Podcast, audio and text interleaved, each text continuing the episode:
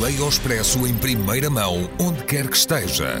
Assine o Expresso Digital e tenha acesso a todos os conteúdos exclusivos e leitura antecipada do semanário às 23 horas de quinta-feira. Apenas 1,35€ por semana, durante dois anos. Todas as vantagens em expresso.pt barra assinatura digital. Expresso. Liberdade para pensar.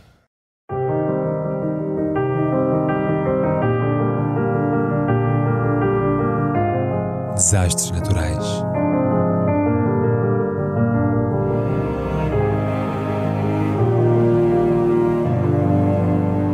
Por António Araújo.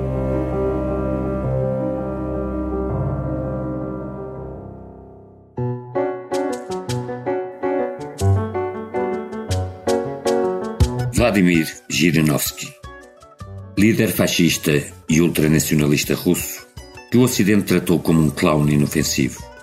Como sempre, enganámos-nos.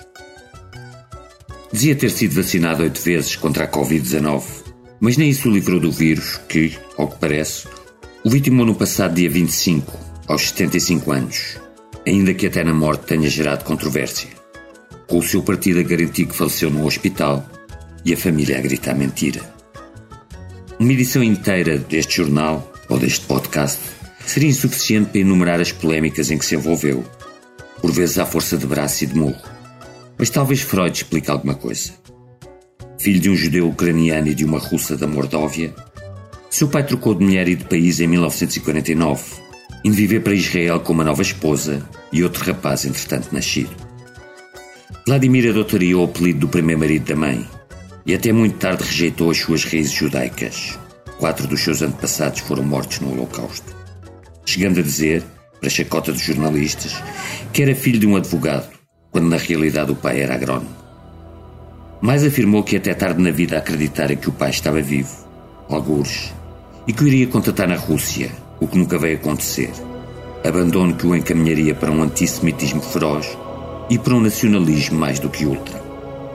É difícil, todavia, descortinar a coerência de pensamento, ou pensamento que seja, num homem que, enquanto candidato às presidenciais de 2000 e 2008, além de distribuir notas de rublo, prometeu um Estado policial e execuções sumárias, o que não demoveu 6 milhões de russos de votarem nele, percentagem significativa já antes obtida nas presidenciais de 1991, em que alcançou o terceiro lugar, com a promessa de vodka barata para os homens e lingerie à borla e maridos para as senhoras.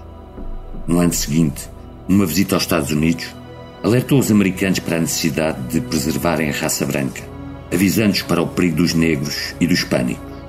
E em 2016, apoiando o muro de Donald Trump, propôs que na Rússia se fizesse o mesmo, proibindo a entrada a todos os muçulmanos, tendo antes defendido a ereção de uma barreira de arame farpado para suster os povos do Cáucaso. Defendeu também a deportação dos imigrantes chineses e japoneses para o extremo leste do país e a transferência dos palestinianos para a Turquia e para o Irão, com vista a resolver o problema com Israel, o qual, em contrapartida, deveria adotar o russo como língua oficial. Para combater a gripe aviária, propôs o abate de todas as aves migratórias que atravessassem o país. Na política externa, entendeu que a Rússia deveria retomar as fronteiras imperiais de 1900, anexando a Polónia e a Finlândia, que o Alasca, que qualificou como um belo sítio para colocar os ucranianos, deveria ser tomada aos Estados Unidos, que as Ilhas Kurilas deveriam ser vendidas ao Japão por 50 mil milhões de dólares, apesar de, noutra ocasião, ter sugerido atacar Tóquio com armas atómicas, advogando também que Paris e várias cidades europeias deveriam ser incendiadas, que a Alemanha deveria ser destruída, inclusive com mísseis nucleares, até ficar tão pequena como a Áustria, que a Chechênia, cuja invasão sufragou, deveria ser arrasada com napalm mais sustentou que a Rússia deveria tornar uma bomba atómica no Bósforo para criar um tsunami que devastasse Istambul, os Estados Bálticos deveriam ser anexados e usados como lixeira nuclear, que o seu país deveria ocupar o Afeganistão, o Irão, a Turquia, o Golfo Pérsico, a Índia e, enfim, toda a bacia do Mediterrâneo. Dizia: os sinos da Igreja Ortodoxa devem soar do Mediterrâneo até ao Índico. Admirador dos líderes separatistas sérvios e de Saddam Hussein, em apoio do qual chegou a enviar para o Iraque uma milícia armada, os Falcões de Girinovsky, classificou os Estados Unidos de país de brochistas, punheteiros e paneleiros, indo ao ponto de dizer que os cientistas russos, se quisessem, poderiam alterar o campo gravitacional da Terra para submergir a América. Amigo de vários membros do Ku Klux Klan, com destaque para o abominável David Duke e Jean-Marie Le Pen, simpatizante de Marine Le Pen e de Trump, de quem suspeitava ser irmão de sangue, chegou a propor-lhe que realizassem ambos testes de ADN, apoiou com entusiasmo a invasão do Capitólio, o Brexit de Boris Johnson e a ditadura de Xi Jinping. Nutria especial ódio por duas entidades, a Grã-Bretanha e Condoleezza Rice. Responsabilizava o Reino Unido, o país mais bárbaro do planeta, segundo ele, pelas duas guerras mundiais, pela Revolução de Outubro e pela dissolução da União Soviética. E defendia a receita habitual: bombas atómicas no Atlântico para afundamento das Ilhas Britânicas. Quanto à secretária de Estado dos Estados Unidos, caracterizou-a, por mais de uma vez e com o aplauso dos seus colegas da Duma, como uma puta preta que está a precisar é de um bom caralho. Mandem-na para cá, passar uma noite num aquartelamento com uma divisão dos nossos soldados, que há de sair de lá arrastar-se até à Embaixada Americana, com esperma russa que sair-lhe das orelhas. Em 1994, propôs levar Bill Clinton a um bordel da Rússia, para que o presidente dos Estados Unidos esquecesse as agruras conjugais com Hillary e mais tarde sugeriu a Obama que se divorciasse de Michelle em ordem a concentrar-se na liderança da América.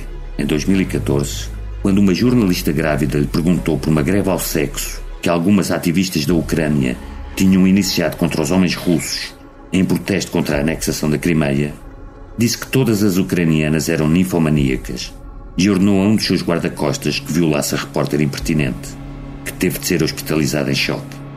Outra vez, num estúdio de televisão, mandou um guarda-costas dar um tiro num rival. Vladimir Zhirinovsky tornou-se conhecido no Ocidente pelos debates televisivos em que se envolvia à pancada, arremessava copos e objetos ou cuspia nos adversários. Por um vídeo em que apareceu amarrado a um burro, pelas barbaridades homofóbicas, sexistas e racistas, pelas acusações de assédio gay, pelo envolvimento em traficâncias políticas e negociatas escuras, pelo modo como sabotou as promissoras parcerias da paz, pela defesa do assassinato dos opositores ao Kremlin, ganhando à conta disso a imagem de um clown que ninguém na Rússia levava a sério. A realidade, porém, é um pouco mais nuancée e sinistra.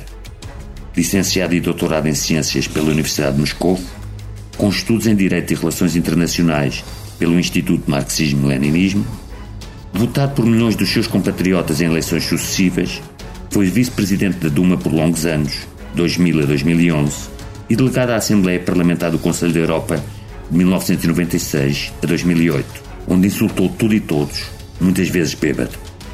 Em dezembro do passado, previu, com entusiasmo, a invasão da Ucrânia para 22 de fevereiro deste ano, enganando-se por escassas 48 horas. Em comunicado oficial, Vladimir Putin já lamentou a morte de um patriota que sempre defendeu os interesses da Rússia. E, numa rara aparição pública, compareceu ao funeral de um homem galardoado com a Ordem do Mérito da Pátria, com a Ordem de Alexandre Nevsky e, imagine-se, com a Ordem da Honra. Um dos filhos segue-lhe as pisadas e, após ter sido deputado à Duma, tem-se destacado na defesa da violência do desporto e da legalização do hooliganismo.